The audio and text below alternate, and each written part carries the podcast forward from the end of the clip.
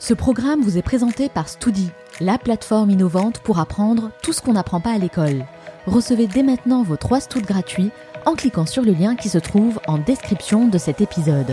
Bonne écoute Ça va pas les rassurer de voir qu'un gars, avec un tweet, peut faire varier de 10% euh, à la hausse ou à la baisse le Bitcoin parce qu'il a simplement fait un tweet pour dire euh, euh, le, voilà le Bitcoin c'est bien ou le Bitcoin c'est pas bien ou le Bitcoin ça pollue. Aujourd'hui on utilise des, des, millions de personnes, des milliards de personnes utilisent un ordinateur, moins d'un pour cent savent vraiment comment ça marche. Des milliards de personnes utilisent Internet.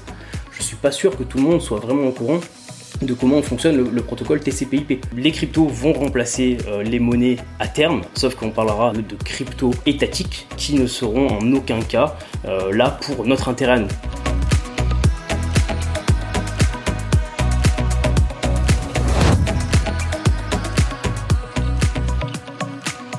En 2018, il lance France Crypto, une organisation qui vise à informer et éduquer sur la thématique crypto-monnaie et plus largement blockchain, et devient en quelques années un des médias les plus influents qui rassemble plus de 100 000 abonnés sur Twitter.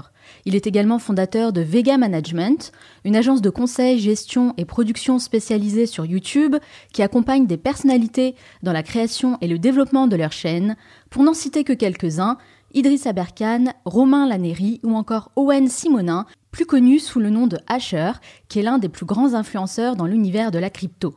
Parmi ses nombreuses activités, on peut aussi compter le lancement d'une nouvelle émission pour Sud Radio, Parlons Crypto, et il est même sapeur-pompier à ses heures perdues.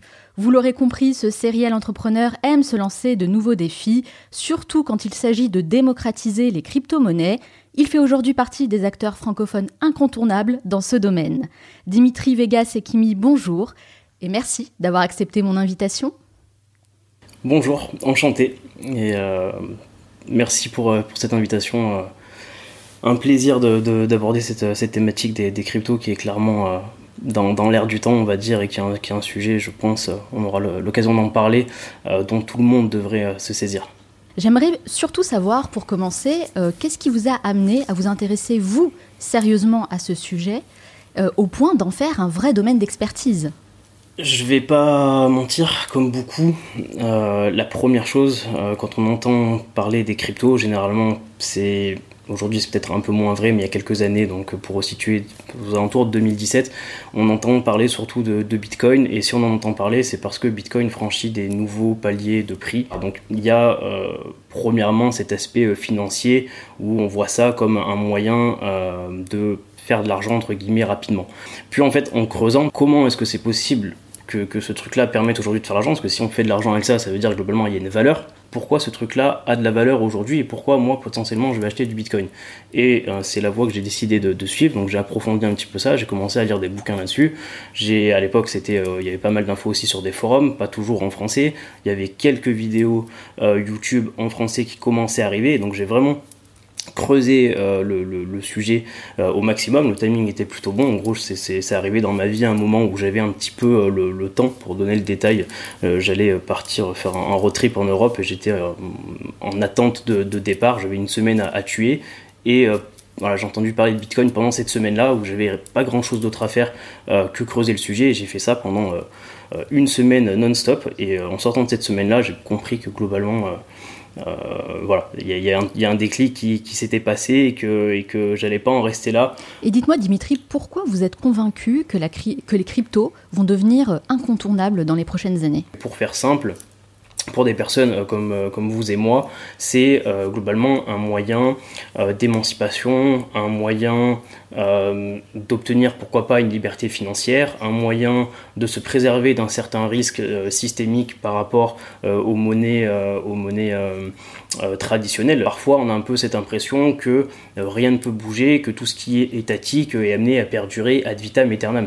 on a des milliers de contre-exemples et si on regarde aujourd'hui l'actualité récente, euh, ben, on voit ce qui se passe évidemment euh, en Russie, où on voit que le rouble, comme ça, du jour au lendemain, quasiment, euh, a perdu 30% de sa valeur. Donc, faut bien Ou au Liban ou au Liban, exactement. Il y a d'autres exemples. Mais des exemples, il y en a, il y en a, il y a beaucoup. On peut citer aussi le, Venezuela, évidemment. on peut voir que des gens, pour acheter une brique de lait, il faut qu'ils aillent amener une, brouette de billets, quoi. Mm. Donc des exemples comme ça où le peuple, au final, s'appauvrit parce que sa monnaie perd de la valeur, il y en a beaucoup. Avoir un actif dans lequel on peut garder, préserver cette valeur, voire même avoir une valeur qui augmente, un peu au final comme l'or physique, c'est euh, bah, vraiment un outil super intéressant pour, euh, pour, euh, pour, pour les gens. Est-ce que ça veut dire que c'est la fin des banques sous leur forme traditionnelle? Alors non, je pense pas que ce soit la, fin des banques sous leur forme traditionnelle. Je pense simplement qu'il y a deux types de réactions par rapport à cette révolution qui est en train d'arriver. Première réaction, c'est les banques qui voient ça comme euh, l'ennemi, comme le mal incarné, et qui pensent que euh, parce qu'ils vont être réfractaires et qu'ils vont faire le maximum pour bloquer cet écosystème-là, euh, et eh bien qu'à un moment ça va s'arrêter, que c'est presque comme une mode et qu'au final ils vont pouvoir perdurer sans rien changer. Ces banques-là vont disparaître. Les autres, un petit peu plus malines, un petit peu plus intelligentes, ont compris qu'on est vraiment sur un game changer majeur qu'on ne peut pas simplement ignorer et euh, ces banques-là se posent la question de savoir comment est-ce qu'ils vont pouvoir intégrer au final cette révolution et potentiellement en faire presque une, euh, valeur ajoutée, quelque chose qu'ils vont pouvoir proposer euh, à leurs clients. et en gros, bah, ils vont essayent de réfléchir à comment ils peuvent se servir de ça pour renforcer leur position. Voilà, euh, donc c'est deux réactions qu'on va avoir, mais c'est ce qui me fait dire qu'au final, il y a toujours euh, globalement dans la masse de, banques ou d'organisations, euh, des organisations qui sont suffisamment, on va dire, smart pour s'emparer de quelque chose dont on s'aperçoit bien que, qui, va révolutionner beaucoup de pans de notre, notre économie. En réalité, la vraie révolution, elle est beaucoup plus sur la blockchain et ses différentes applications que sur la crypto en elle-même. Alors là, c'est vaste, vaste débat parce que justement, je ne veux pas être parti. notre écosystème décrit, si, vous voulez, euh, à juste titre, ces entités euh, qui font un distinguo un peu trop radical entre la blockchain c'est bien, les cryptos c'est le mal. À commencer par notre président qui s'était exprimé justement c'est pas beaucoup beaucoup exprimé sur les cryptos, mais il en avait parlé euh, à, deux reprises, euh, en 2017 et en 2018-2019, quelque chose comme ça. Et euh, voilà, évidemment pour tout ce qui est un petit peu étatique, ils, vont faire ce, truc-là. La blockchain c'est génial, il faut il faut s'en servir. Les cryptos par contre c'est la drogue, c'est le mal, etc. Donc ah oui, est-ce que vous pouvez justement développer C'est quoi exactement le problème? Bah, le, problème, c'est qu'au final, la blockchain existe parce que Bitcoin. Donc on ne peut pas simplement se dire les cryptos, on les jette à la poubelle et on va simplement euh, utiliser euh, la blockchain, par exemple, pour créer euh, une, un, euro numérique qui sera absolument pas une valeur ajoutée et voire même très nuisible pour, pour le peuple. Donc au final, quand mm. ils opèrent cette distinction-là, c'est ça qu'ils font parce qu'ils se sont bien rendus compte qu'avoir la blockchain peut servir leurs intérêts avoir un Bitcoin qui évolue en parallèle du système traditionnel, ça sert pas à leurs intérêts. La blockchain existe encore une fois parce que euh, Bitcoin et euh, beaucoup d'applications au final euh, de la blockchain sont permises par euh, les cryptos. Les cryptos sont pas qu'un moyen évidemment de euh, faire de l'argent, euh, de spéculer ou même ne sont pas qu'un moyen d'avoir une réserve de valeur comme c'est le cas avec Bitcoin. Les cryptos c'est beaucoup d'autres choses, c'est notamment par exemple la possibilité aujourd'hui, on va rentrer un tout petit peu dans, la technique, aujourd'hui on a ce qu'on appelle des applications autonomes décentralisées qui permettent si vous voulez de décentraliser par exemple la prise de décision. Et ça, par exemple, c'est des mécanismes qui existent. Il y en a tout un tas. On peut citer par exemple les ICO qui permettent de lever de l'argent. Et c'est des mécanismes qui sont donc basés sur la blockchain, mais qui fonctionnent grâce à. Alors là, du coup, c'est ce qu'on va appeler un token. Donc un token, c'est ni plus ni moins qu'une crypto qui va être possible. Par exemple, on va dire, pour faire très très simple et vulgariser euh, le, plus possible, on va dire voilà, bah, ce, protocole euh, autonome de, décision euh, pour prendre, je sais pas, moi, je dis n'importe quoi, telle initiative, etc., va fonctionner parce que chaque personne va avoir des tokens euh, qui vont lui permettre d'avoir une action, un pouvoir de vote sur ce, sur ce truc-là. Donc on voit qu'à chaque fois, évidemment, les deux sont intimement liés. On ne peut pas simplement opérer drastiquement cette séparation en disant, voilà, on ne veut pas entendre parler des cryptos, il n'y a que la blockchain qui est intéressante. Pourquoi ça semble si compliqué finalement d'expliquer tout ça au commun des mortels? Pour moi, la, la technologie va vraiment infuser euh, notre société quand elle sera transparente. C'est-à-dire qu'au final, il n'y a même pas besoin de rechercher, euh, parce que de manière on n'arrivera jamais, le fait que euh, tout le monde comprenne comment ça marche. Aujourd'hui, on utilise mmh. des, millions de personnes, des milliards de personnes utilisent un ordinateur, moins d'un pour cent savent vraiment comment ça marche. Des milliards de personnes utilisent Internet, je ne suis pas sûr que tout le monde soit vraiment au courant de comment fonctionne le, le protocole TCP/IP. Mais ça marche. Et donc c'est exactement la même chose, c'est-à-dire qu'en fait il faut même pas chercher à, euh, à ce, que, ce que les gens comprennent, parce que ça va toujours intéresser une minorité de personnes, c'est toujours une extrême minorité de personnes qui vont comprendre, parce que si on dit aujourd'hui, euh, à, partir de, à partir de demain, il faut comprendre une technologie pour pouvoir l'utiliser, il faut que vous sachiez comment votre moteur à combustion fonctionne pour utiliser votre voiture, ça va être compliqué. Donc, euh, Oui, mais ça c'est un bon exemple justement, je comprends bien. C'est-à-dire que euh, on n'a pas besoin de comprendre comment fonctionne le moteur d'une voiture. Nous, ce qu'on veut savoir, c'est que quand on met la clé, ça démarre. exactement, ça serait en fait, si vous voulez, beaucoup trop limité de, limiter notre écosystème à ceux qui peuvent le comprendre. C'est pour ça que je ne vais pas faire partie de ceux qui vont dire faut que tout le monde comprenne. Non. Et là, c'est exactement la même chose. C'est-à-dire qu'il faut une base, il faut les grandes lignes pour le commun des mortels pour que ça puisse être utilisé largement, mais il n'y a pas besoin euh, de savoir, euh, d'avoir lu le white paper de Bitcoin pour utiliser Bitcoin. Par exemple. D'accord. D'accord.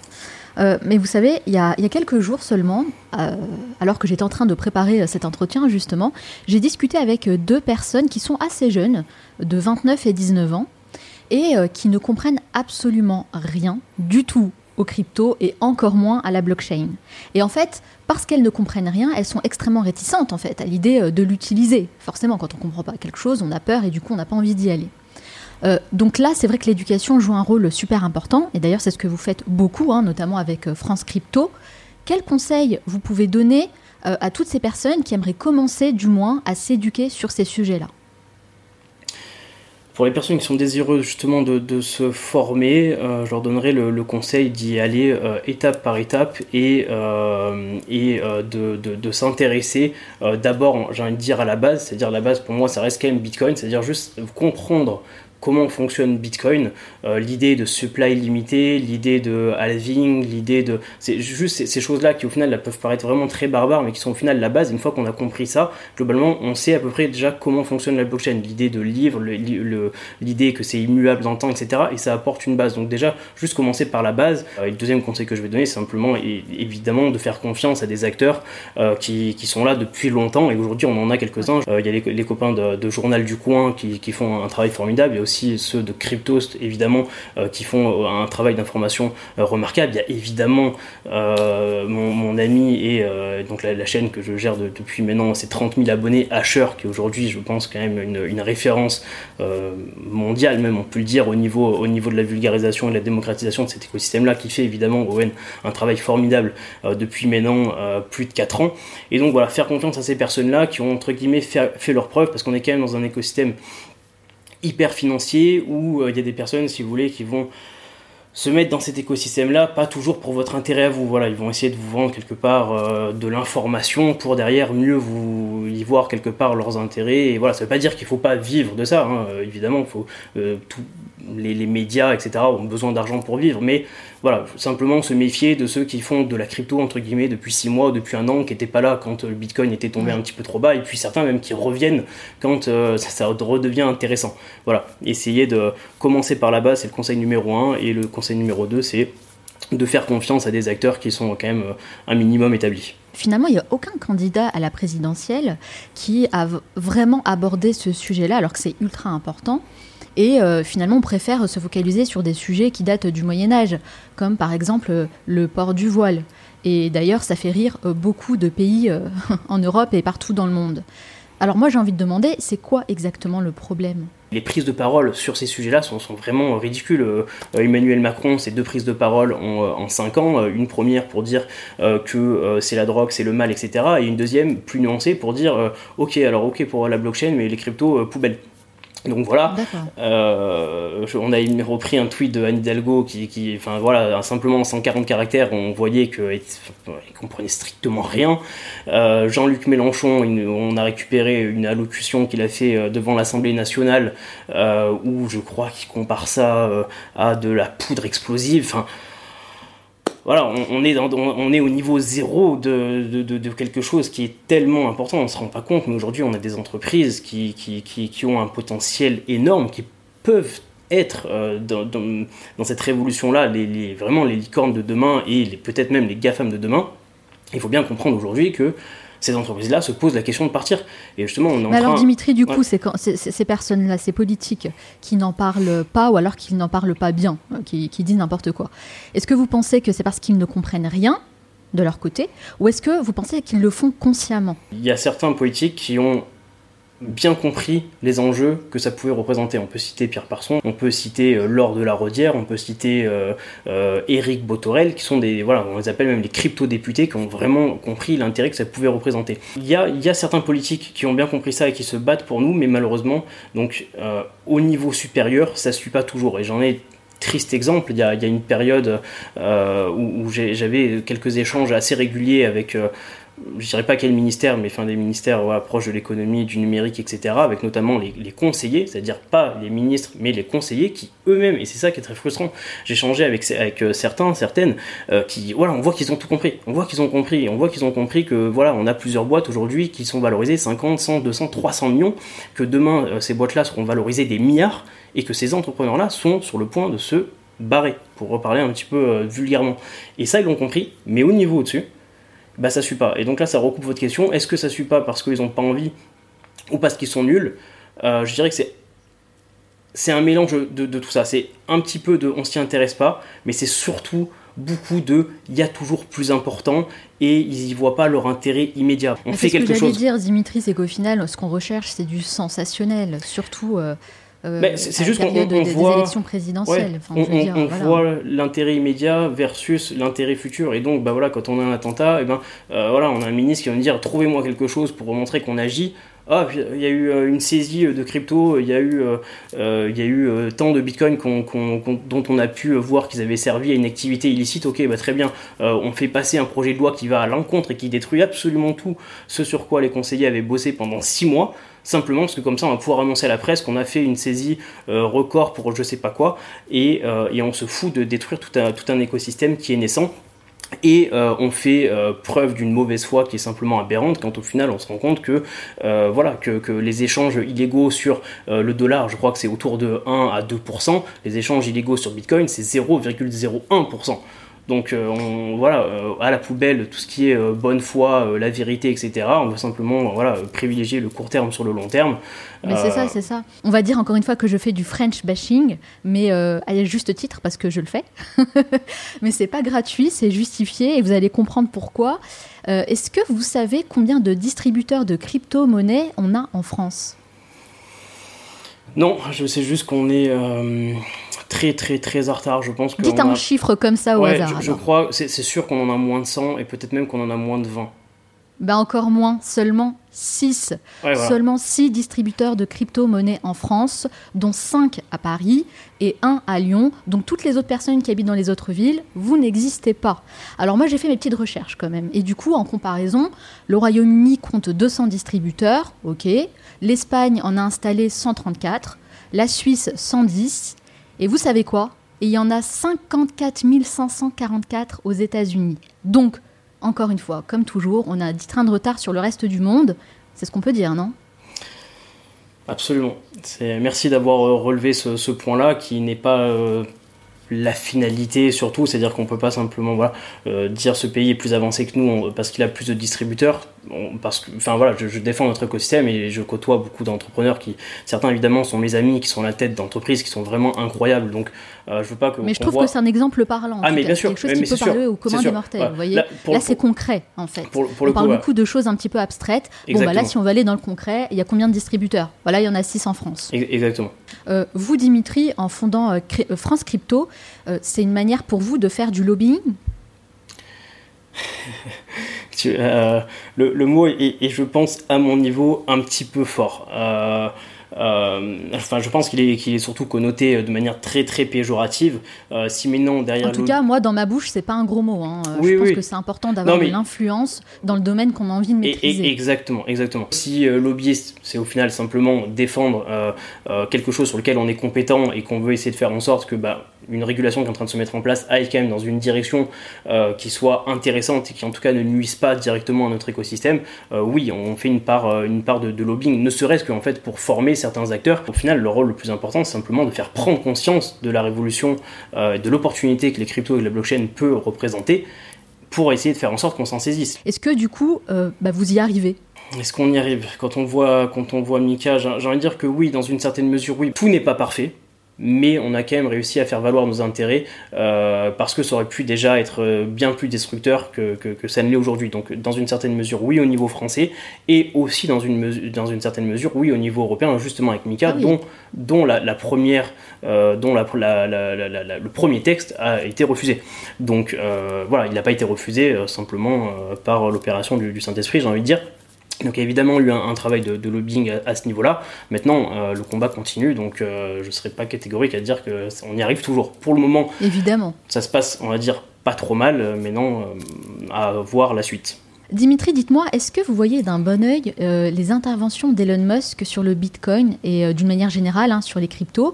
Parce qu'il faut bien le dire, il fait quand même la pluie et le beau temps sur ces sujets-là, ce monsieur. Il y, y, a du bon et du mauvais. C'est bon, pourquoi? Parce que qu'on l'aime ou pas, il met en valeur un sujet euh, qui sans lui n'aurait pas la même exposition. Même si tout n'est pas bon à prendre dans ses interventions, même si on peut contester la façon dont il met en lumière euh, certaines choses, ou même certaines cryptos, hein, avec sa tendance, manie même on pourrait dire, à, être un fervent euh, défenseur, on va dire même promoteur du Dogecoin. Pour rappel, le Dogecoin est ce qu'on appelle un meme coin, donc c'est une crypto-monnaie qui n'a aucune utilité. Voilà, qu'on soit clair, euh, euh, c'est euh, comme son nom l'indique un meme coin, donc c'est en gros. Est-ce qu'on peut dire que c'est une grosse blague?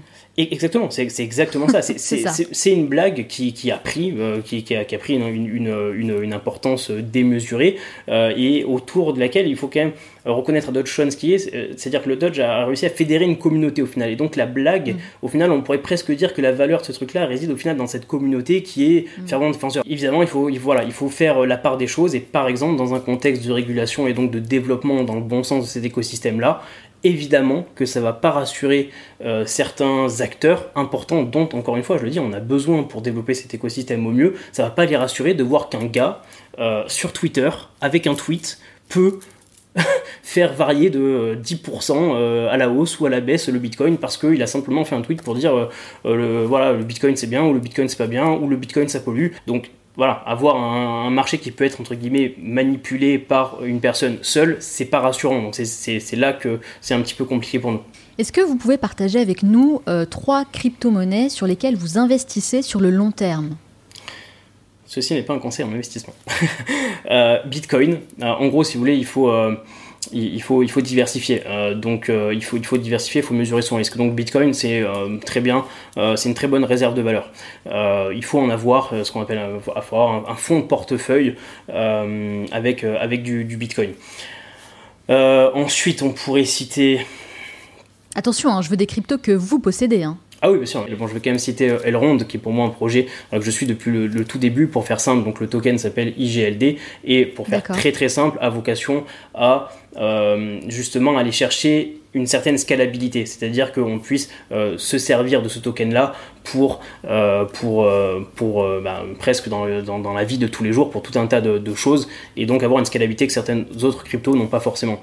Et, Ether, et, Ether, est Très, ouais, Ether est très important. Donc la blockchain Ethereum, le token Ether, ce qu'il faut comprendre, c'est qu'on a des cryptos comme Bitcoin qu'on va dire d'une certaine manière sont un petit peu isolés, mais on a euh, des cryptos, des blockchains qui vont permettre à d'autres projets, à d'autres cryptos de se construire dessus pour, pour faire simple, leur faciliter la vie. C'est le cas d'Ether, c'est-à-dire qu'aujourd'hui, en fait, on a euh, des milliers littéralement de crypto-monnaies qui sont basées sur Ether euh, via ce qu'on appelle en fait un token ERC20 euh, ou ERC autre chose. Et donc en fait Ether plus qu'une simple crypto dont on pourrait se dire je vais acheter mon pain avec, et au final un hub qui permet à tout un tas des milliers de projets, parmi des, projets incroyables, de se construire directement dessus. Et donc ça rend, et ça, valorise, euh, ça valorise cette crypto-monnaie euh, de manière très importante. Euh, ceci n'est pas un conseil en investissement, mais aujourd'hui il y a un projet que, que j'affectionne particulièrement qui s'appelle Stepen. Stepen, pour faire très simple, je ne vais pas rentrer dans les détails, si ça vous intéresse, vous irez jeter un coup d'œil. c'est un, projet qui vous rémunère lorsque vous allez marcher ou jogger ou courir. voilà, vous allez gagner un token, une crypto qui a une valeur et que vous allez pouvoir après revendre pour gagner de l'argent. L'idée de ce projet-là, c'est euh, de favoriser euh, les, déplacements euh, naturels, donc la course ou la marche, pour déjà votre santé, mais aussi pour éviter de prendre des moyens de transport polluants. Et euh, en contrepartie de ça, parce que ben, les gens le feront pas simplement, encore une fois, pour euh, voilà comme ça par simple envie, il y a évidemment le, la, pas, euh, le, gain financier qui permet de, motiver les gens à ça. Et je trouve ce truc-là incroyable. Ça fait deux mois que j'utilise par exemple cette application. J'ai fait 140 km, 136 pour être exact. 136 km à pied. Tous ne sont pas que des trajets utilitaires, je n'ai pas pu l'utiliser à chaque fois que j'avais un, déplacement à faire en voiture, mais une bonne partie sont des trajets en voiture que j'ai remplacés par des trajets à pied. Et, du euh, coup, vous avez gagné combien de tokens? Euh... Là, c'est... Euh, les, les, chiffres sont, sont important et j'ai pas envie que ça soit vu. Enfin, ça peut. Il faut faire très attention. Euh, je, je, le redis, ceci n'est pas un conseil d'investissement. Après, en général, quand on répond ça, quand on j'ai ce genre de réponse, c'est que finalement on est très riche, hein, qu'on a gagné beaucoup. Non, oui, non, mais je, je, je vais pas, je vais pas dire de bêtises. De manière, c'est public. Enfin, euh, le token qu'on gagne en faisant ça, c'est le GST. Euh, le, le, GST aujourd'hui se valorise 4,50$, quasiment 5 dollars certains jours. Et moi, je suis au palier, on va dire 3, où j'ai 9 chaussures, donc je peux marcher 45 minutes par jour et gagner en moyenne 75 GST. Donc quand on fait le calcul, ça fait quelque chose comme 10 000 euros par mois. Si on marche. Ah bah en tout cas, c'est super intéressant en tout cas. Merci beaucoup. Donc pour toutes les personnes qui euh, s'y intéressent aussi, allez voir euh, Stepen. S-T-E-P-N, c'est bien ça. ça. Et moi aussi, euh, j'irai euh, y jeter un œil à titre personnel. Pour, pour, compléter, il y a quand même un ticket de départ qui, qui est, qui est important, parce que du coup, pour gagner des GST, vous devez marcher avec une paire numérique, comme j'ai dit, qui a, qui a un NFT, et cette paire, il faut l'acheter. et aujourd'hui, on a le floor price, c'est-à-dire le, prix minimum pour acheter une chaussure qui ne cesse d'augmenter, qui fait qu'aujourd'hui, le ticket minimum pour acheter ne serait-ce qu'une seule chaussure, on est aux alentours des, des 1000 dollars.